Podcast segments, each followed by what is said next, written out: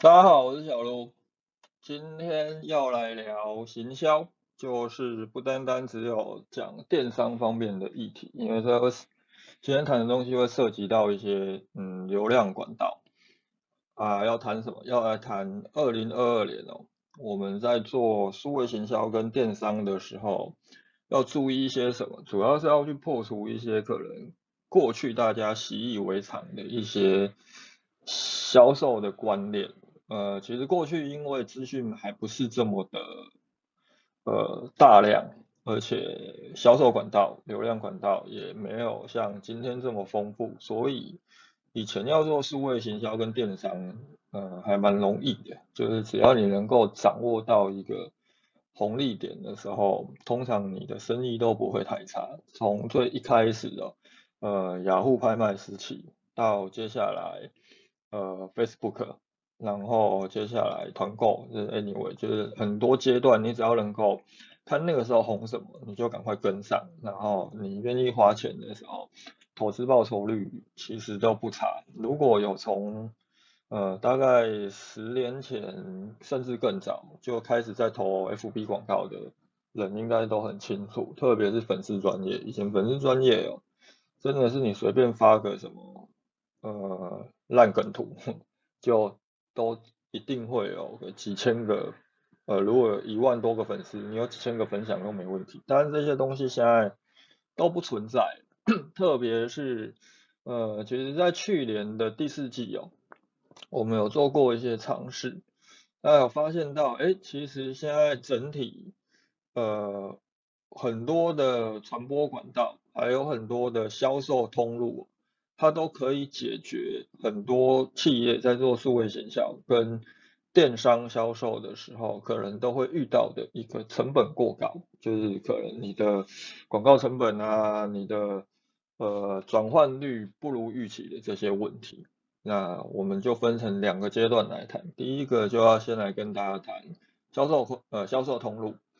销售通路首先要有一个一个新的观念，就是说可能过去哦。我们大家在做电商销售的时候，会特别的着重在你的官网，甚至很多的人，呃，这即便是到去年，呃，年终的时候，我们还是会看到很多的人觉得说，啊，就是做官网就好了，你不要去上架其他的通路，因为其他的通路它会抽成，它会增加你的成本。啊，如果我们在官网就可以卖了，为什么我要去让这些通路抽成？这个观念其实是有一些迷失存在的，就是说，你今天你在你的官网，我们常讲一件事情，什么叫官网？呃，什么叫做网站呢？所谓的网站就是你在网络上站着，哎，但是这个站着，它跟实体通路不一样哦，实体通路它本身就有一个广告效益在，这就是为什么很多的人都要把店开在商圈的中心，那开在。呃，闹区大街上，原因是因为人流多嘛。那你只要你有个招牌，你甚至招牌也不用特别大，你的橱窗特别设计一下的时候，它都有广告的效果。但是网站不是哦，当你只是在网络上站着的时候，你没有去做任何的传播，你没有下任何的广告，你一整年下来，你的网站的。流量，呃，又或者你没有去做 SEO，反正你就是把它摆着。你一整年网站下来，你可能你的年度流量哦，连五百个都不到。而且这五百个可能是怎么来的？就是你每天把你的官网设成呃浏览器首页，你打开浏览器，哎，会出现一个流量，就这样。所以今天当我们有一个官网的时候，而且我们以官网为主，我不想再让其他的通路。呃，抽我任何的趴数，那这个时候 我要不要投广告？OK，要。OK，那今天问题来了，当我今天广告费可能都必须要占掉我的营收二十趴到三十趴的时候，它会比其他通路跟你抽的趴数还要低吗？其实未必会。今天有些通路它未必都可能会给你抽到二十趴这么高，甚至不要讲三十趴。等于说，你今天你聚焦在你的官网，你有可能只是把这个抽趴数，你你要给平台抽的这些钱转换成你给 Facebook 抽，那这个时候事实上，只要我们能够找到有个通路，它的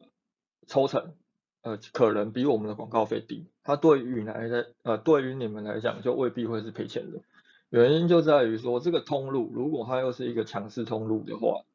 呃，它其实是能够为我们带来自带流量，甚至与这些通路本身的广告或者投资报酬率都是很高的。当然，我们这边谈的前提是，你必须找到一个。真正能够称为强势的通路，就是它的日活流量真的够高，足以有实体实体销售，所谓的热门商圈，就是不管是什么东区商圈啊、逢甲商圈啊，或者是以高雄来讲，可能就是呃瑞丰夜市商圈这样的一个热度在的时候，它才会有这样的效益。所以官网它不是不重要，只是我们不能够再把。我们的整个筹码都压在官网上，除非说你今天你的官网广告全部都停掉了，你还能够有业绩。这个时候，当然你可以很有那个力度去抨击其他通路抽成高，可以很豪迈的讲啊，我为什么要上其他通路？我好好的去聚焦我的官网就好。那当然，今天我们以前会很重视官网的原因很简单，因为。呃，官网哦，它可以让我们去监测呃很完整的一段数据。我们前前几次在讲电商的时候，其实我们就有讲到数据的重要性，更包含我们下礼拜二开的房间，我也会再更进一步跟大家谈。OK，那我们到底要看什么数据？这个确实是官网的一个重要性在。那我们今天假设我们去上架任何电商平台，又或者去上架其他的通路管道。呃，我们可能就没有办法去获取这一些消费者他到底看了哪些商品，他他又进行了哪些行为的数据。即便我们今天各大电商平台其实都有跟 FB 合作协作广告，但是这个协作广告的用途也仅限于我们可以去做在行销，但是受众到底在我们的卖场里面，他看了哪些商品，他停留时间多长？这些我们都不知道，但换个角度想，当我们今天假设我们的呃目标不单单只是只有数据，我们其实在成长期的时候，可能你的订单数量，甚至是你的利润它更加重要的时候，呃，或许多多布局一些通路平台，对于你来讲，它会是一个很好的选择。但关键就是说。我们今天也不是说哦，通通我就是上架这些通路，就以实体来讲好，那我就是康世美啊、全联啊、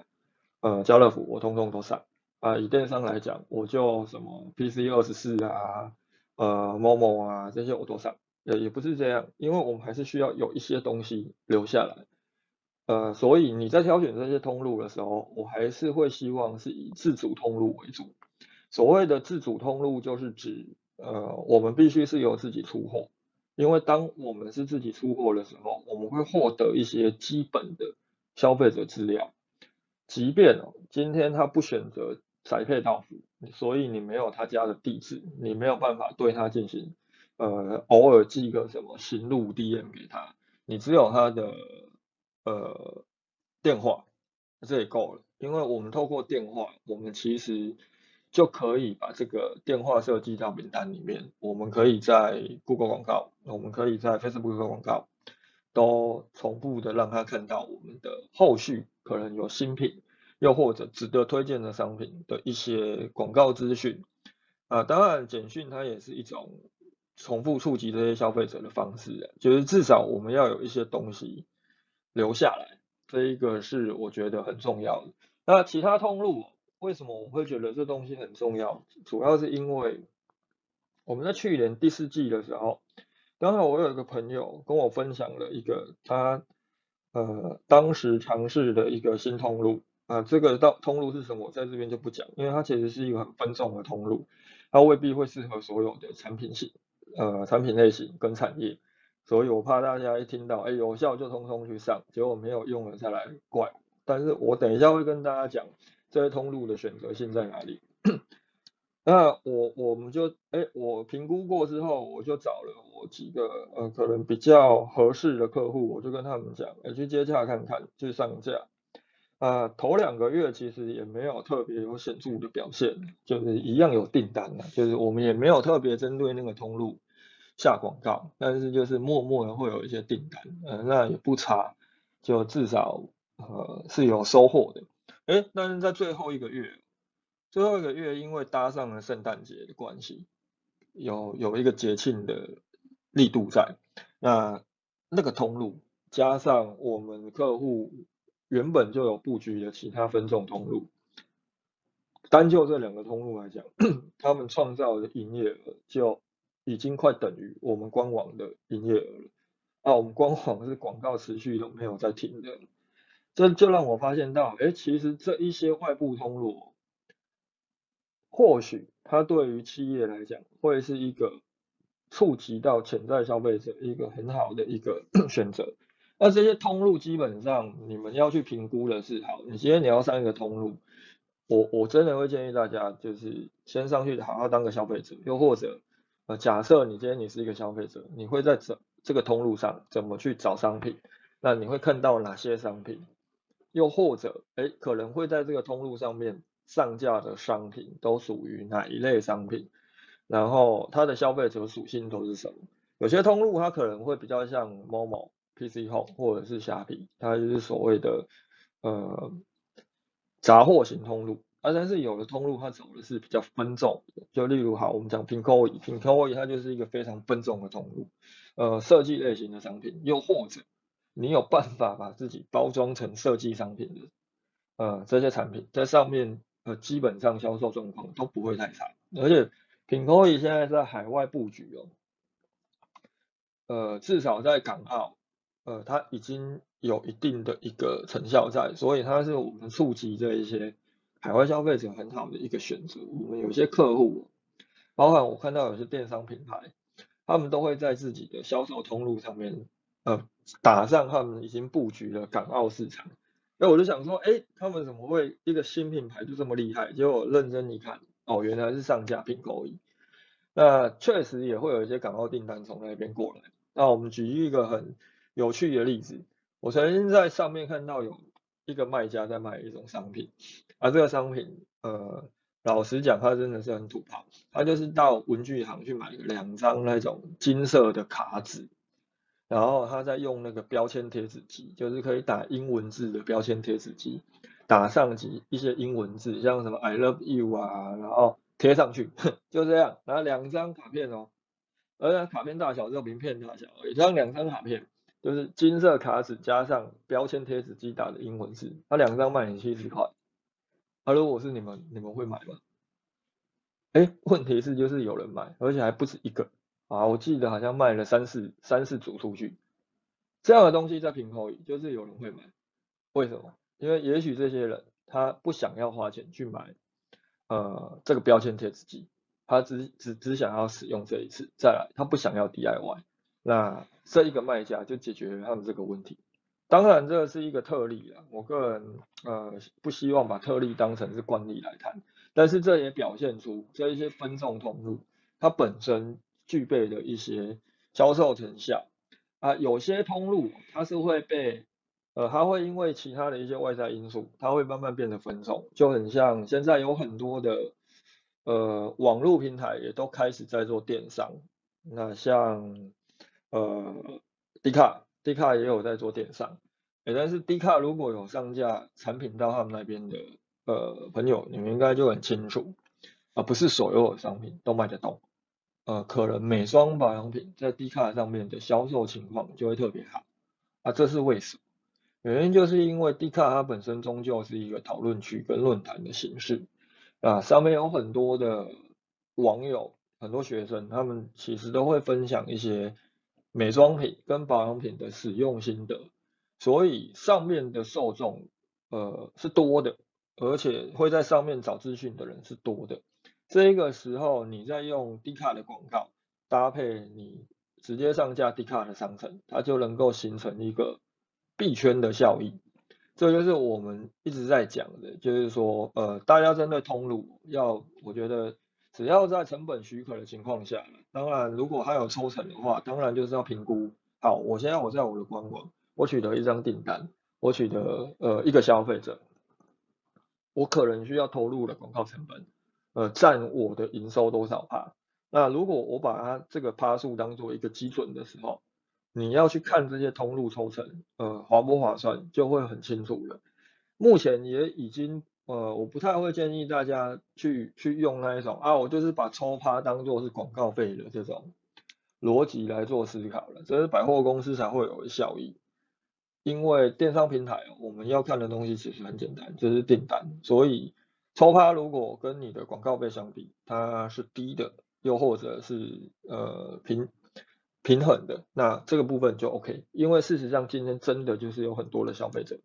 当他要买商品的时候，他不会再到 Google 上面搜寻，他也不可能会会在呃特别去找到你的网站，他会直接到电商平台上搜寻。那这一群人，假设你没有上架，你自然就没办法触及到他们。呃，如果以自主通路来讲的话，目前嗯，PC Home 我个人是不太建议的，因为 PC Home 的露天，呃，那个 PC Home 商店街真的是功能不是很好，呃，前台也不是很漂亮，呃，整体的呃使用者体验就我自己来讲也不是非常的好。那如果以 Momo 的摩天商城跟虾皮的呃，不管是个人卖场还是商店街来讲的话，这两个通路其实它会有一些差异性在，就是它的商品露出的形式会不同。呃，如果你们本身自己有在这些平台搜寻过，你就会发现，当我今天我在虾皮上面搜寻商品的时候，它只会出现呃虾皮商城跟个人卖场。的商品出现，它不会有二十四 H 的商品出现，就是虾皮二十四 H，就是购物中心这一块、寄仓这块它不会出现。所以今天假设你你想要去塑造你的品牌感，所以你一上去你就是直接开虾皮商城的时候，你会遇到的竞品是一堆个人卖家，他们的价格可能都会杀的比你还低，因为他们对于利润的追求没有你那么高，因为他也许只是一个呃下班的时候兼差的一个小卖家。所以你在虾皮上面，你可能要做到的就是，你当你要去降维打击这一些呃个人卖家的时候，你唯一的优势是不是利润？呃，是不是价格？又或者你有没有办法提出更高的功能性，或拿出更好的产品去卖更高的价格？其实虾皮上面不是只有贪便宜的消费者的，他还是有很多会想要追求。好的产品，像我我有个做保养品的朋友，他们一条洗面乳卖六百多块钱，八百多块钱呢，他在虾皮上面一样是卖得动啊。所以，嗯，对于虾皮此人追求低价这件事情，其实它它是可以有一个问号在。啊，换个另外一个角度讲，如果今天我是上架某某人，我是在某某开摩天，哎，这个时候你就不是降维打击的问题了，你可能必须是升维打击了。因为 Momo 它的搜寻逻辑是这样，当我今天在 Momo 搜寻的时候，它会出现寄仓的二十四，就是快速到货的商品，购物中心二十四 H 的这些商品，那它也会同时出现，不管是在关联广告或呃可能你会喜欢这一些呃额外露出，还是说它直接在商品列的地方出现，它也会秀出这一些摩天商城的商品。所以假设你今天你是以摩天商城的卖家形式在某某上面曝光的时候，你可能必须面对的竞品是那一种会送很多赠品的，呃价格也很呃可能比较杀，呃随时都有活动的这一些某某购物中心的产品，所以你必须要有一个独特性，你才有办法去做到升维打击的一个效果，毕竟降维一定会是比升维还要来的轻松一点。这部分，呃，当然价格，如果如果你有价格优势的时候，哎，或许在 Momo 上面它会相对的合适，这个是挑选通路的一个呃可以延伸的思考点。那当然就通路来讲的话，我会觉得二零二二年大家要多去选择一些外部通路，尽可能的去布局，因为消费者他选择太多的时候，大家会慢慢的倾向于。让自己的购买更方便，这个时候我相信哦，通路的强势会慢慢的浮现出来。呃，你如果还是觉得说哇，我就是要有数据，我就是要顾好我自己的官网，我为什么要去给他们抽大？你还是保持这样的观念的时候，其实你会失去很多。这个是通路的部分。那另外一个流量管道，流量管道它基本上其实没有什么好谈的了。那希望大家理解，就是说目前哦，如果你在触及流量的方式都是透过呃 FB 广告，呃 IG 广告基本上跟 FB 也是一样的，只是 IG 广告它近期的成效，就我们的观察来讲，有慢慢的跟 FB 一样好，甚至有时候会超越，依据产品类型不同啊。可能哎，偶尔会布局一些 SEO，又或者是关键字广告。假设你都是以这种传统的，呃，我们过去呃比较古典的经典的一些流量形式、流量管道的话，你可能可以去找一些新的广告管道，又或者去找一些呃你可能过去觉得没什么效的一些地方去去做曝光。之所以会这么觉得哦，主要是因为。前阵子知策会有公布了一份数据，嗯，关于消费者使用网络平台的一些接收资讯的一些线索。那很有趣的是，它其中有一个问题是，大家起床之后，首先会观看呃哪一个位置的资讯？当中有百分之五十五点三的人起床的时候会先打开来看聊天群组，看有没有什么讯息。大家其实也可以去对照一下自己每天的状况啊，有百分之四十一点六的人会看 Facebook，所以这两个平台它还是有一个主流在。但是很有趣的是，这两个平台以外，呃，它是我们起床的第一个反应，但是它还有另外一些资讯，就是说，OK，那大家平常都会在什么地方去接收讯息？这个时候其实多数的人比较喜欢接收讯息的方式是。呃，看线动啊，问题来了。当我们今天在看线动的时候，我们会在哪边看？我们会在 IG 看，还是在 FB 看？可能都会有。但是这个时候，其实 IG 它的重要性，呃，也会慢慢浮现。那另外有一个资讯，还蛮觉，呃，让我觉得比较有趣的，就是其实有很多的人，他每天都会去看 Light Day。Light Day 这个东西是以前，呃，我我们自己在做行销的时候，都会觉得。啊，我每天打开 Line，我就是只看那个聊天的那一个，那那个页面，我去看我的通讯录，我根本就不会去看那个